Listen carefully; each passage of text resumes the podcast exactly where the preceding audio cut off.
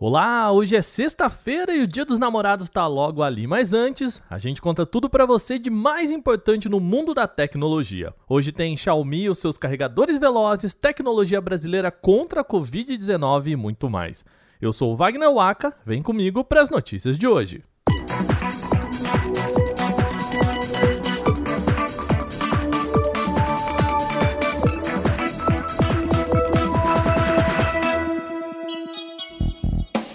A gente já comentou aqui no podcast algumas semanas de um sistema de carregamento rápido da Xiaomi com até 200 watts de potência. A gigante está trabalhando na tecnologia, mas já confirmou que há um problema com o seu sistema. Carregamentos de 200 watts afetam a saúde da bateria. A informação veio de uma sessão de perguntas e respostas no próprio site da empresa.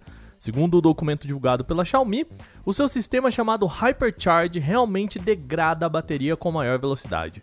Segundo dados da própria fabricante, depois de 800 ciclos de carga, descarga e recarga, o aparelho passa a reter 80% apenas da bateria. Em um cálculo simples, para um aparelho de 5.000 mAh, ele reteria só 4.000 mAh depois desses 800 ciclos. Será que vale esse risco? Bom, o Hypercharge promete carregar um smartphone de 4.000 mAh em apenas 8 minutos. O mesmo aparelho também teria capacidade sem fio, mas menos potente e que carregaria o mesmo smartphone em apenas 15 minutos. A Xiaomi ainda está pesquisando formas de melhorar a tecnologia para evitar esse desgaste na bateria. Por conta disso, o Hypercharge ainda é apenas um protótipo e não tem prazo para ser lançado como um produto ao consumidor final. Imagine você aí um gerador de energia maior que a Torre Eiffel e mais comprido que um transatlântico. Pois é, este é o aparelho chamado Windcatcher, cuja tradução significa apanhador de vento. Ele é desenvolvido por uma empresa norueguesa. A proposta da tecnologia é usar o vento para acionar turbinas eólicas e permitir o abastecimento de energia de 80 mil residências. O apanhador de vento funciona da seguinte forma: ele é uma estrutura de 324 metros de altura de treliças metálicas, contendo 200 turbinas eólicas. Segundo os pesquisadores da companhia norueguesa chamada Wind Catching Systems, as turbinas produzem cinco vezes mais eletricidade que as convencionais atuais. Por conta também de pás menores, as hélices são capazes de funcionar também em momentos de baixa velocidade de vento. A ideia, entretanto, ainda está só no papel, ou melhor, no YouTube. A empresa divulgou apenas uma apresentação artística do projeto e não tem data para quando o sistema começa a funcionar, nem onde seriam os primeiros testes. Facebook e Instagram foram multados na Rússia com montantes de R$ 1.200 no caso da rede social e 710 mil reais no caso do aplicativo mensageiro. O motivo? O governo local havia pedido a remoção de conteúdos de ambas plataformas, o que não havia sido atendido. De acordo com a agência Associated Press, essa seria uma tentativa de cercear a liberdade de expressão de russos e aumentar o controle sobre as plataformas de mídias sociais em meio a desavenças políticas. Apesar da multa, não foi divulgado qual tipo de conteúdo as plataformas deixaram de remover, os perfis envolvidos nem quanto tempo tiveram para fazê-lo. A multa foi aplicada após as autoridades russas criticarem as plataformas de mídia social, acusadas pelo governo do país de servirem de catalisador para a manifestação de dezenas de milhares de pessoas às ruas em toda a Rússia. Cidadãos pedem a libertação do líder de oposição Alexei Navalny, o crítico mais conhecido ao presidente Vladimir Putin. Foi a segunda vez que as duas empresas foram multadas nas últimas semanas. Em 25 de maio, o Facebook foi condenado a pagar 1 milhão e 800 mil reais também por não retirar conteúdo considerado ilegal pelas autoridades russas. Um mês atrás, o Telegram recebeu uma penalização de 355 mil reais por se recusar a atender aos pedidos de remoção do Kremlin. A companhia brasileira Nanox Tecnologia, em parceria com a Irani Papel e Embalagem, apresentou o primeiro papel antiviral, antibacteriano e antifúngico do Brasil.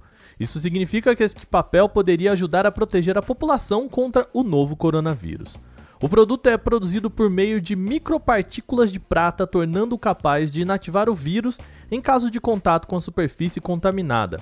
Segundo a Nanox, o produto já passou por teste, sendo que os ensaios comprovaram que o papel é capaz de inativar o coronavírus. Pelos dados, é, a eficácia é de 99,9% em 5 minutos e de 99,99% para contatos depois de 10 minutos.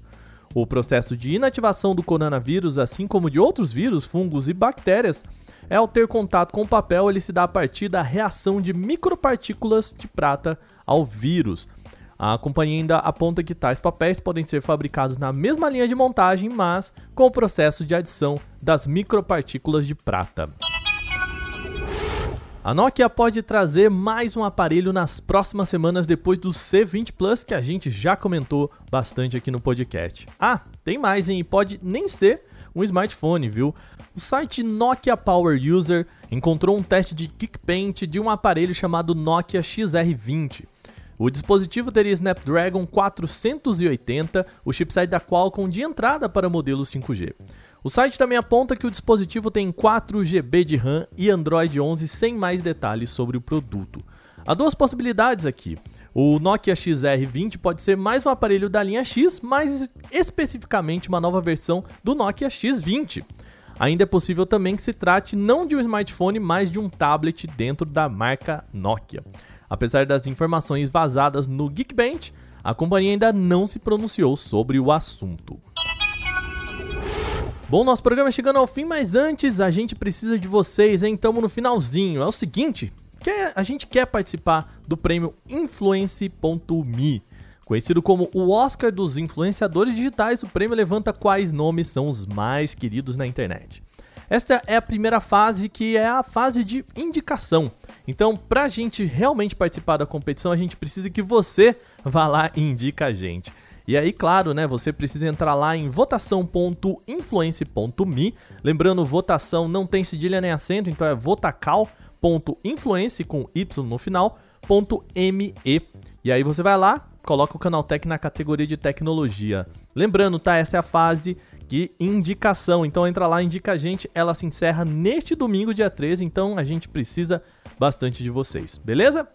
E antes de fechar por hoje também, lembrando, você pode enviar comentários, sugestões e críticas sobre este programa para podcast@canaltech.com.br. Manda o seu recado. Este episódio foi roteirizado, editado e apresentado por mim, Wagner Waka, com a supervisão de Patrícia Gnipper. O programa também contou com reportagens de Renan da Silvadores, Gustavo Minari, Alveni Lisboa, Natan Vieira e Gustavo de Liminácio. A revisão de áudio é da Mari Capetinga. Agora a gente vai ficando por aqui nesta sexta, lembrando, hein? Sexta-feira a gente faz aquela pausinha no final de semana e volta só na segunda. Então, uma boa noite, um bom final de semana para vocês. Até lá.